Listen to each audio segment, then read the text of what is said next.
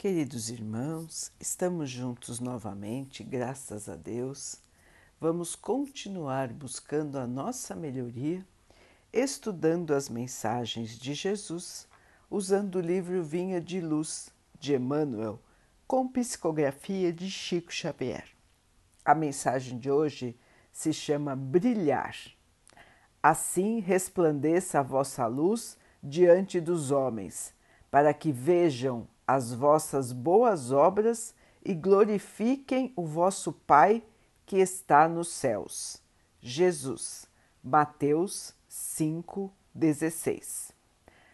Muitos aprendizes admitem que brilhar será adquirir destacada posição em serviços de inteligência no campo da fé.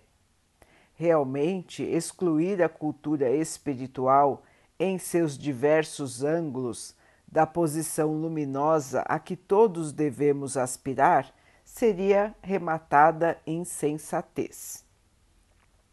Aprender sempre para melhor conhecer e servir é a destinação de quem se consagra fielmente ao Mestre Divino.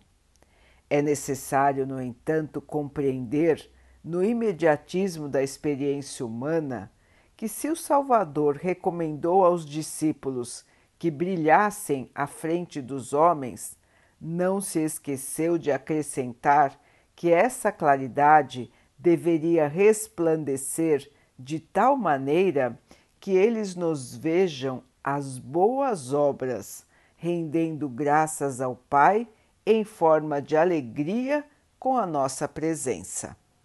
Ninguém se iluda com a glória do intelectualismo artificial. Ensinemos o caminho da redenção, tracemos programas salvadores onde estivermos.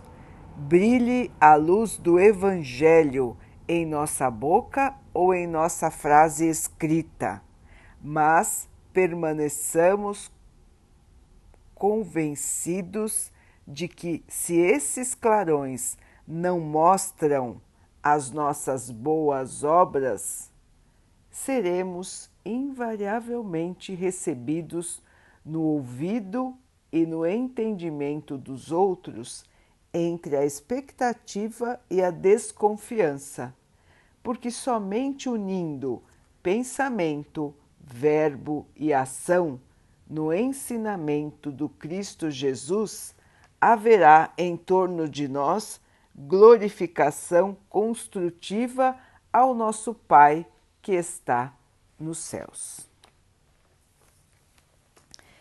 Meus irmãos, o cristão verdadeiro não é aquele que somente estuda o Evangelho mas é principalmente aquele que vive o Evangelho em todos os aspectos de sua vida. Não adianta só estudar, falar, pregar. Temos que ter, meus irmãos, as boas obras. Não adianta também só ter as boas obras, nós precisamos também estudar nós precisamos compreender, nós precisamos nos melhorar. Sempre é tempo, irmãos, de aprender. Ninguém é velho demais que não possa aprender. Ninguém é ignorante demais que não possa aprender. Todos nós temos capacidade de aprender. Às vezes, alguns irmãos dizem não serem capazes de aprender. Irmãos, todos podem aprender. É só ir mais devagar, aos poucos, e assim vamos dominando também algum conhecimento. Nós todos estamos aqui na Terra para evoluir do ponto de vista do conhecimento e do ponto de vista da moral. Estamos aqui para aprender a amar e amar verdadeiramente aos nossos irmãos. Tratar aos outros como nós gostaríamos de ser tratados. Essa é a lição máxima que nós temos que aprender enquanto estamos aqui na Terra. Mas o estudo, meus irmãos, nos auxilia a compreender as verdades da vida, nos auxilia a compreender as lições do Mestre, as lições do Espiritismo, nos auxilia a compreender as verdades da vida, as ocorrências da vida, a razão pela qual estamos aqui, a razão pela qual temos sofrimentos. Tudo isso é nos ensinado no Evangelho, nas explicações do Espiritismo e ficando mais claro para nós a essência da vida, fica mais fácil a nossa evolução.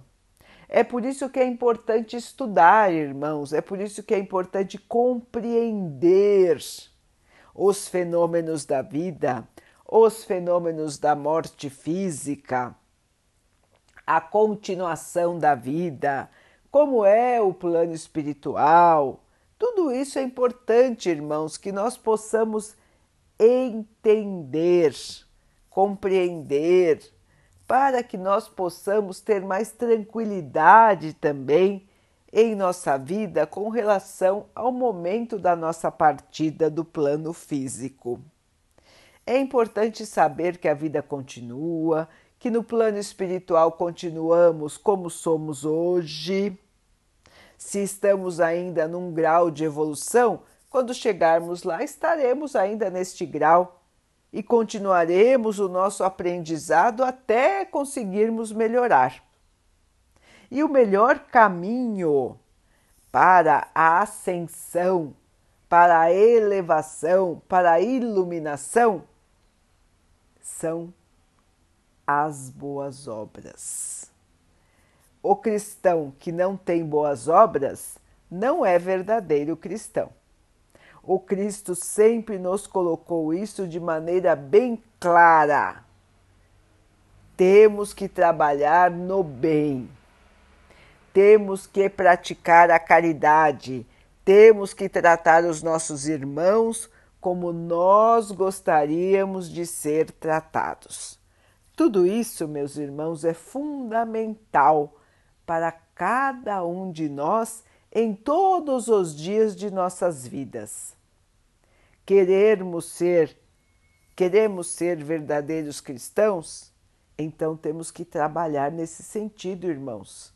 Não adianta só querermos a luz. Nós temos que ser espelhos da luz do Pai, refletir a luz do Pai, sendo servos fiéis de sua vontade.